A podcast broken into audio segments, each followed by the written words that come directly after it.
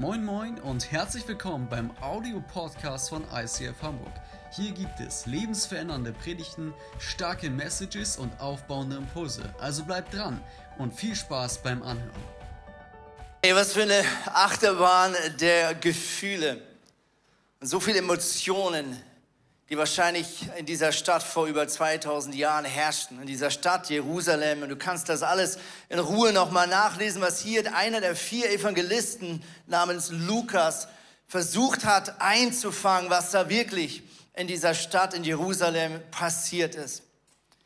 Ich glaube, die Emotionen waren damals wirklich gewaltig hoch in dieser Stadt. Nicht, weil wieder einmal in dieser Stadt das Passafest gefeiert wurde, nicht weil wieder Hunderte und Tausende von Menschen in diese Stadt strömten, um gemeinsam dieses wichtige jüdische jährliche Fest zu zelebrieren, sondern ich glaube, an diesem ganz besonderen Passafest haben eigentlich fast alle nur über eins gesprochen. Und das war dieser Jesus. Und jeder hatte eine andere Meinung und ein anderes Bild. Und gerade die letzten Tage in dieser Stadt, die waren ganz besonders wichtig. Warum? Weil dieser Jesus, von dem man seit Jahren so viel gehört hat, dass er nicht nur gewaltige Predigten hält, wo die Leute fassungslos zurückbleiben, weil sie sagen, dieses Gottesbild habe ich so noch nie gehört, sondern weil er auch Dinge tat und manchmal auch Dinge nicht tat, was die Leute schockierte. Er konnte Menschen übernatürlich heilen und selbst Dämonen und Süchte und Bindungen und destruktive Muster, wo Menschen vielleicht jahrelang mit gekämpft haben, wie im Beispiele von Maria von Magdala, waren plötzlich einfach Geschichte, weil eine Person diesem Jesus persönlich begegnete. Eine einfache Berührung, eine einfache Begegnung und hunderte und tausende Menschen haben plötzlich Freiheit erlebt. Und genau dieser Jesus kam endlich in diese Hauptstadt nach Jerusalem und wurde am letzten Sonntag noch, und wir haben das auch jetzt wieder 2000 Jahre später am letzten Sonntag gefeiert. Man nennt das den Palmsonntag. Warum? Weil die Leute Palmblätter auf den Boden gelegt haben, als Jesus auf einem Esel in diese Stadt hineinzog. Und man hat Palmblätter damals dann hingelegt, wenn man einen neuen König in seiner Stadt willkommen heißen wollte. Und genau das war er für viele. Für die einen war er vielleicht eher der König des Herzens. Für andere war er tatsächlich der versprochene König, wo so viele drauf gewartet haben, der das Volk Israel wieder zu alter Ehre zurückbringt, der vielleicht sogar es schafft, den römischen Herrscher aus dem Land zu verbannen und diesem Land wieder die alte große Kraft und Stärke zu geben. Und so hatte jeder andere Erwartung, aber jeder hat von Jesus gesprochen in diesen Tagen.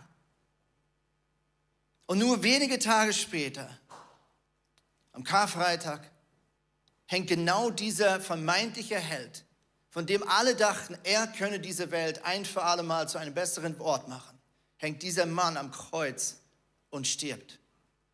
Verurteilt vom römischen Statthalter Pontius Pilatus auf Initiative der hohen Priester und jüdischen Anführer des damaligen Volkes, die Jesus um jeden Preis loswerden wollte. Warum? Weil er ihre Macht und ihren Geltungsdrang bedrohte. Und was für eine Achterbahn der, der Meinung, dass ein Jesus, der gerade noch von Tausenden willkommen geheißen wird, plötzlich zum Sinnbild von Enttäuschung schlechthin wird. Und die zum Teil gleichen Menschen, die doch am Sonntag applaudiert haben, haben jetzt plötzlich Jesus ausgelacht, als er da am Kreuz um sein Leben rang. Haben ihn plötzlich bespottet und er wurde plötzlich zum, zum Ballungsraum aller Wut, aller Enttäuschung, aller Verbittertheit. Und dieser Jesus ist vermeintlich plötzlich tot und hinterlässt eine enttäuschte Fangemeinde, hinterlässt auch eine völlig verunsicherte Öffentlichkeit, die nicht damit gerechnet hat, was jetzt plötzlich passiert ist. Und er ließ und hinterließ sehr gute Freunde. Und Maria von Magdala und Johanna, die wir vorhin hier in diesem Theater gehört haben, sie waren diese ganz besonders engen Freunde, die Jesus hatten. Die Bibel heißt oder beschreibt uns, dass sie selbst Veränderungen erlebt haben, Befreiung und Heilung erlebt haben und dass sie sozusagen das persönliche, heute würde man sagen, Reise- oder Management-Team waren. Ja, vielleicht haben sie sich um Jesus gekümmert, dass er zwischen den Predigten mal auf die Idee kommt, auch was zu essen. Ja, vielleicht haben sie geschaut, dass seine Reisen gut geplant werden. Wir wissen es nicht genau, aber es heißt, dass sie sich um Jesus und seine zwölf Jünger gekümmert haben. Und ich will nicht wissen, wie Maria von Magdalena enttäuscht war. und verwirrt war, als Jesus plötzlich nicht mehr da war. Nach drei Jahren enger Freundschaft ist er plötzlich weg aus dem Leben gerissen. Ich weiß nicht, wann du das letzte Mal so richtig enttäuscht wurdest von einem Menschen oder von einer Person, die für dich ein Vorbild ist oder von einer Situation, mit der du nicht gerechnet hast, vielleicht ein Schicksalsschlag. Gut, wenn du jetzt HSV-Fan bist, dann weiß ich, wann du das letzte Mal enttäuscht wurdest. Und ich glaube, Enttäuschung ist immer dann besonders dramatisch, wenn, wenn es Menschen involviert, zu denen wir hochschauen und von denen wir uns so vielleicht Hoffnung und Stärke so ein bisschen abholen. Ja, ich weiß noch, wie die deutsche Welt sich die Augen gerieben hat vor einigen Jahren, als Michael Schumacher, der erfolgreichste, unkaputtbare Formel-1-Fahrer, den es je gegeben hat, plötzlich an einem ganz normalen Sonntag bei einem Skiunfall auf ein Stein fällt und plötzlich alles zu einem Ende kommt. Wir bis heute nicht wissen, wie es ihm geht. Und es gibt manchmal so Leute, zu denen wir hochschauen und von denen wir doch irgendwo Veränderungen erwarten. Und wenn die scheitern oder wenn die Schicksalsschläge erleben oder wenn diese Leute sterben und aus dem Leben gerissen werden, dann ist die Enttäuschung besonders hoch. Und ich glaube, das war wahrscheinlich genau die Gefühle, die auch Maria von Magdala in sich trug und die Johanna und all die anderen Freunde in sich trugen. Für sie war Jesus so was ganz besonders Wichtiges. Und er hat so viel verändert im Leben. Und jetzt plötzlich scheint das alles sich in Luft aufzulösen. Und ich vermute, das, was sie am meisten vermisst haben, ist einfach seine Nähe. Einfach seine Nähe. Letztens so ein Bild gesehen, wie ein Hund am Grab seines Herrchens über Tage geblieben ist, weil er sein Herrchen vermisst hat. Das zeigt, dass, glaube ich, die Nähe fast das Schlimmste ist, was wir vermissen, wenn jemand nicht mehr da ist. Vielleicht war es auch genau diese Nähe, die diese Frauen an diesem Sonntagmorgen zum Grab hin zurückgezogen haben. Sie gingen zurück mit dem Vorhaben, Jesus seinen toten Körper nochmal Ehre zu bringen, ihn zu balsamieren mit teuren Ölen. Aber wahrscheinlich war es alles nur ein Grund, nochmal zurückgehen zu können. Vielleicht auch tief drinne eine letzte Hoffnung, dass es vielleicht doch nicht das Ende ist, nachdem es aussieht. Und da heißt es in Johannes 20, inzwischen war auch Maria aus Magdala zum Grab zurückgekehrt und blieb voller Trauer davor stehen. Weinend schaute sie in die Kammer und sah zwei weiß gekleidete Engel an der Stelle sitzen, wo der Leichnam von Jesus gelegen hatte. Einen am Kopfende, den anderen am Fußende. Warum weinst du? fragten die Engel. Sie haben meinen Herrn weggenommen und ich weiß nicht, wo sie ihn hingebracht haben, antwortete Maria. Und als sie sich umblickte, sah sie Jesus dastehen, aber sie erkannte ihn nicht. Und er fragte sie, warum weinst du? Und wen suchst du? Maria hielt Jesus immer noch für den Gärtner und fragte deshalb, hast du ihn weggenommen? Dann sag mir doch bitte, wohin du ihn gebracht hast. Ich will ihn holen. Da sagte Jesus, Maria.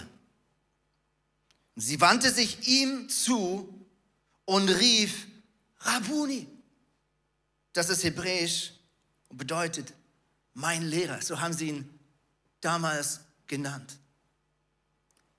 Ist das nicht abgefahren? Jesus steht vor Maria und doch erkennt sie ihn nicht. Zu groß ist die Enttäuschung, zu benommen ist sie von all dem, was sie erlebt hat die letzten Tage, dass obwohl der auferstandene Jesus vor ihr steht, sie ihn doch nicht erkennt, bis er ihren Namen ruft.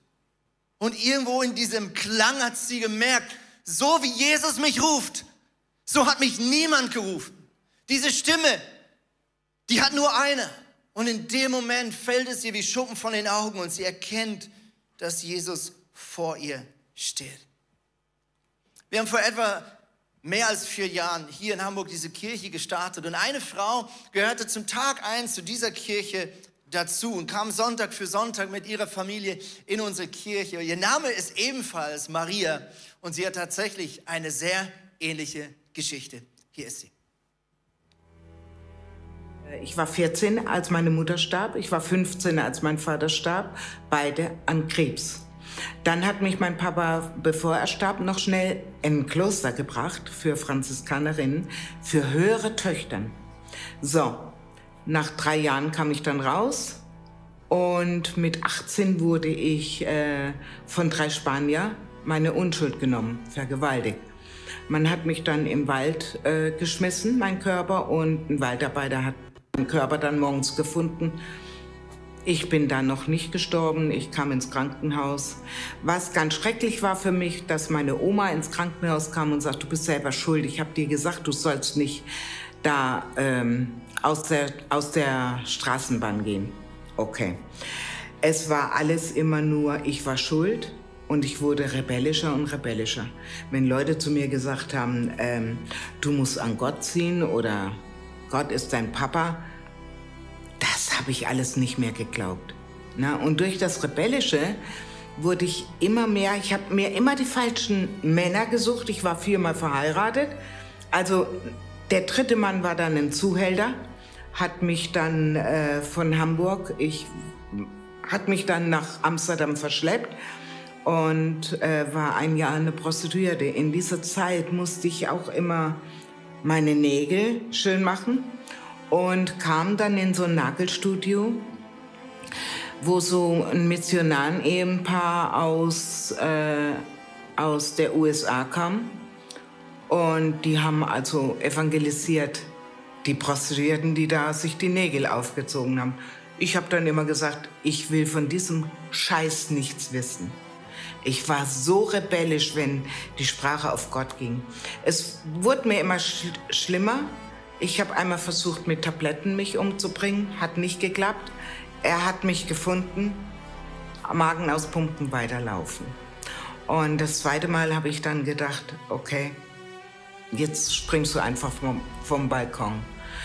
Ähm, Heute weiß ich, dass es Legion von Engeln waren, die mich am Schluss nicht nach vorne runtergeschmissen haben, sondern auf die Balkonseite.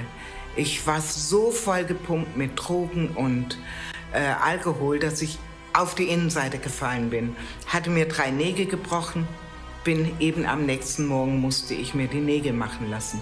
Ich kam da an und ja, das Ehepaar hat dann nur gesagt, mit Tränen in die Augen, was du brauchst, ist Jesus. Und dann habe ich ganz hart gesagt zu denen, okay, was muss ich dafür bezahlen und was muss ich tun? Weil für mich war alles, ich muss für was bezahlen, ich muss für was tun. Und ich hatte mich erinnert, ich hatte, als ich da auf dem Balkon gefallen bin, hatte ich zum ersten Mal wirklich geschrien nach Gott. Wenn das einen Gott gibt, dann nimm mir mein Leben weg. Ich wollte einfach nicht mehr. Naja, die haben dann mich genommen, in den Keller runter, haben über mich gebetet und haben dann beschlossen, mir gleich noch den Heiligen Geist, für den Heiligen Geist zu beten. Und haben gesagt, du bist äh, errettet. Ich habe nachgesprochen. In dem Moment habe ich so einen Schüttelfrost gekriegt. Ich habe richtig Gänsehaut gekriegt. Und aus der Gänsehaut kamen Schweißperlen. Ich habe also gefroren und geschwitzt in einem. Ich konnte plötzlich lachen und weinen in einem. Und die vier Dinge weiß ich nicht wie lange, aber bestimmt ein paar Minuten. Gut, dann haben sie gesagt noch, wenn du möchtest, kannst du dann am Montag, es war ein Samstag, vergesse ich nie, am Montag kannst du dann kommen und bei uns anfangen zu arbeiten. Sie haben mir eine Option gegeben, ne?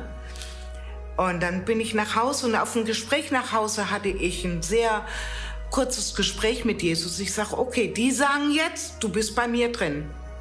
Ja, und ich sag, mal sehen. Ich gehe jetzt nach Hause und sage zu meinem Zuhälter, ich gehe nicht mehr anschaffen. Und dann wird er wohl mich umbringen. Dann habe ich es auch erreicht, was ich wollte. So, ich bin nach Hause. Ich stehe vor meinem Zuhälter und ich war noch nie so bereit zu sterben. Also schon bereit, mich selber umzubringen, aber dass er mich jetzt umbringt. Und ich sage, ich gehe nicht mehr anschaffen, ich habe Jesus empfangen. So. Und ich war hundertprozentig sicher, jetzt kommt er, holt das Messer und dann habe ich es auch geschafft. Ich kann es nicht sagen, was passiert ist, aber ich weiß heute, es war eine Panzer, ein Panzerglas um mich. Der Mann konnte mich nur angucken er konnte nicht mal so machen, hat sich umgedreht und war drei Tage und drei Nächte weg. Und das war für mich, ja, Jesus ist in mir. Und das war für mich der Wandel. Und seitdem ist für mich mein Leben Jesus. Und Sterben ist ein Gewinn. Wow, was für ein krasses Statement. Danke, Maria, für deine ehrliche Geschichte. Und wir feiern, was Gott Gutes mit dir getan hat. Johannes 11, Vers 25 heißt es, ich bin die Auferstehung und ich bin das Leben. Wer an mich glaubt, der wird leben, selbst wenn er stirbt. Und das spürt man in Marias Augen so dermaßen, wenn sie diese Worte macht.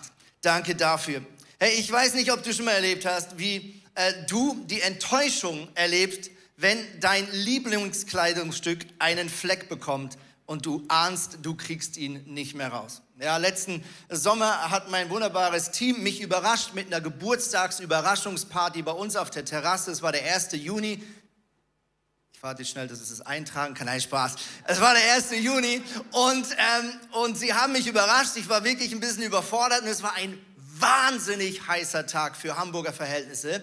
Und Chris, mein wunderbarer Freund, hatte natürlich Mitleid mit mir, weil er sah, wie mir die Schweißperlen von der Stirn liefen. Und er ging beherzt an Werk und er nahm den Sonnenschirmständer, der halt den ganzen Winter dort draußen vor sich hin stand und rostete, nahm ihn beherzt auf, um ihn auf sozusagen einen höheren Hocker zu stellen, damit der Schattenwurf effizienter wird im Winkel zur flachen Nordsonne. Mit anderen Worten, er, er, er nahm diesen Ständer hoch und ich dachte noch ganz kurz, oh nein, das könnte schiefgehen und ihr ahnt es schon, der Rost machte wutschi wutschi. Und ein wunderschöner Rostfleck landete auf seinem T-Shirt. Und ich schaute kurz und ich sah, oh nein, es ist das T-Shirt. Das T-Shirt ist das T-Shirt, was Chris sogar mit mir zusammen in Las Vegas gekauft hat, von innen out Burger, super, super unique, nur so und so viel Stück je hergestellt. Und ausgerechnet zur Feier seines Chefs hatte er es an diesem Tag an.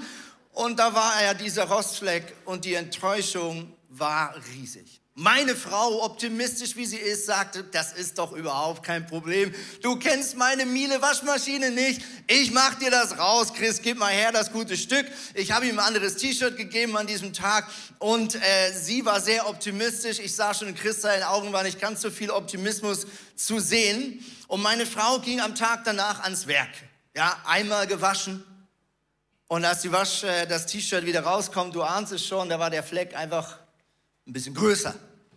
Ja, und da hat meine Frau gesagt, haha, für das haben wir Gallseife. Du siehst eine große Werbeveranstaltung hier an diesem Tag.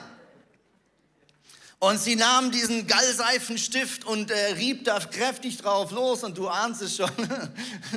der Fleck wurde noch größer. Und langsam wurde auch meine Frau unsicher. Dann ging sie mal mit der Gradzahl hoch und ich gesagt, gut, jetzt ist es vielleicht irgendwann sauber, aber Chris wird es nicht mehr anziehen können. Das kannst du jetzt irgendwo äh, irgendeinem Kind schenken wahrscheinlich. Um die Geschichte zu beenden, der Fleck ging nicht raus. Und das war uns natürlich super, super unangenehm. Ich glaube, so Enttäuschung, die kennen wir alle und sind vielleicht zum Bild für, wenn Menschen uns wehtun. Oder manchmal tun wir auch selber Dinge oder tun Dinge nicht, die wir tun sollten. Und all diese Sachen, jedes Mal, wenn etwas Negatives auf uns trifft oder wir auf andere treffen, dann tut es weh und es hinterlässt Spuren. Du kannst dir noch so Mühe geben, sagen, ach, Schwamm drüber.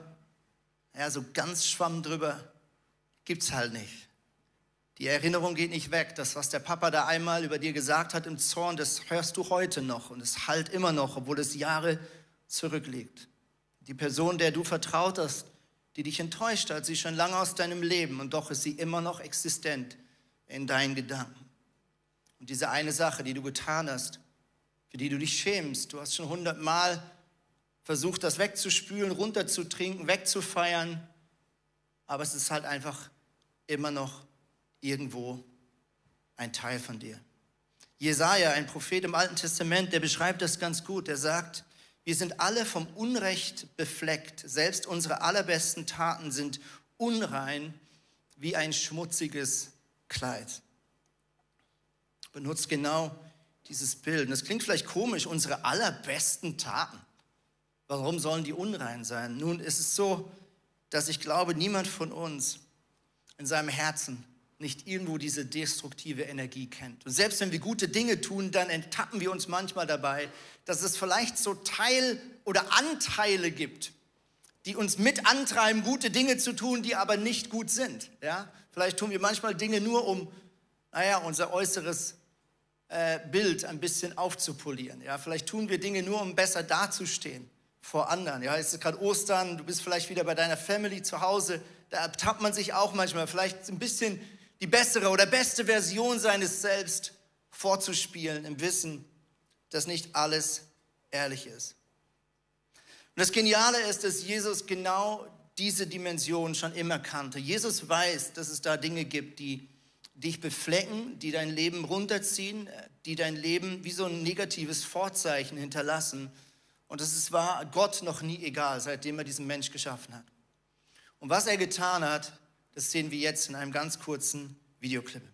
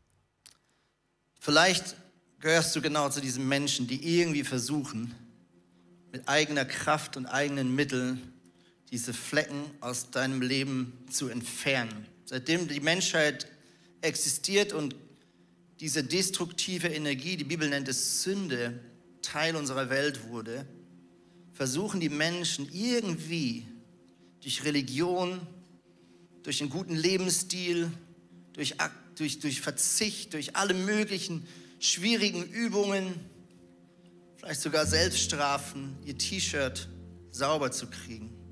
Aber du siehst, dass es vor allem ein Problem ist. Die Sünde breitet sich aus. Deine Enttäuschung haben Einfluss auf deine Freunde. Die Enttäuschung deiner Freunde haben Einfluss auf dein Leben. Und du kannst tun, was du willst kriegst dein Leben nicht ganz sauber. Auch das jüdische Volk, als Jesus kam, hat alles gegeben, diese jüdischen Regeln einzuhalten, Opfer zu bringen, diesen Gott vermeintlich zu besänftigen. Aber es hat alles nicht gereicht. Das Geniale ist, Jesus wusste das von Anfang an. Und deswegen kam Jesus vor 2000 Jahren als Sohn Gottes auf diese Erde, um unter uns zu leben. Und den Tod, was nichts anderes ist als die logische Konsequenz von destruktiver Energie, auf sich zu nehmen. Jesus ging ans Kreuz stellvertretend für dich und hat alle Schuld und alle Scham und allen Zorn und alle Verurteilung auf sich genommen. Es gibt nur einen kleinen wichtigen Unterschied zwischen dem Mensch Jesus und dem Mensch Andreas. Jesus war ohne Sünde. Jesus hat nie einen Fehler gemacht. Mit anderen Worten, in dem Moment, als er all diese Schuld auf sich nahm und dieses dreckige T-Shirt in seinem Grab landete, blieb da kein Dreck über. Sein Wasser wurde nicht dreckig. Mit andersrum. Die Sünde musste weichen. Die Sünde durfte nicht an Jesus haften bleiben, weil er ohne Sünde war, weil er diesen Tod nicht verdient hat, weil er stellvertretend für dich und mich gestorben ist. Und aller Zorn, alles, alles Urteilen war ein für alle Mal vergangen. Und jetzt kommt das Schöne. Wenn du das möchtest, wenn du das willst, dann kannst du Folgendes tun.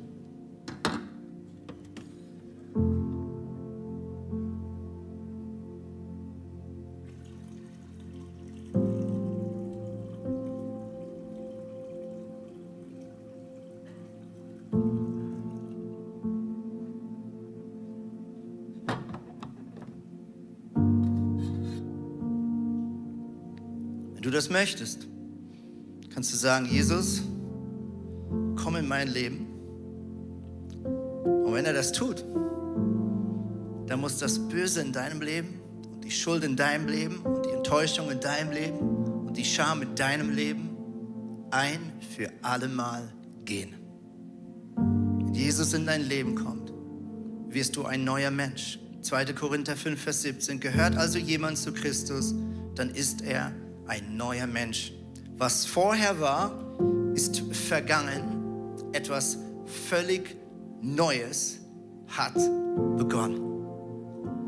In anderen Worten, Gott reißt all die Seiten raus, die davon berichten, was du vielleicht Negatives getan oder erlebt hast. Holt sich einen Stift, ein weißes Blatt Papier und beginnt eine neue, gute Geschichte.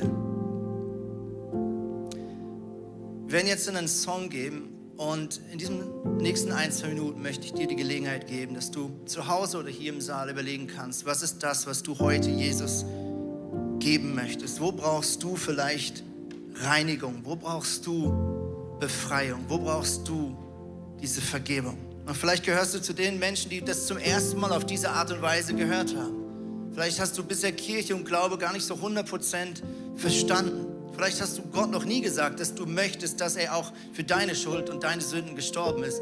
Dann möchte ich in ein, zwei Minuten mit dir ein ganz einfaches Gebet sprechen. Du kannst es mir nachbeten und du kannst Gott die Möglichkeit geben und dir selbst, dir Vergebung zuzusprechen.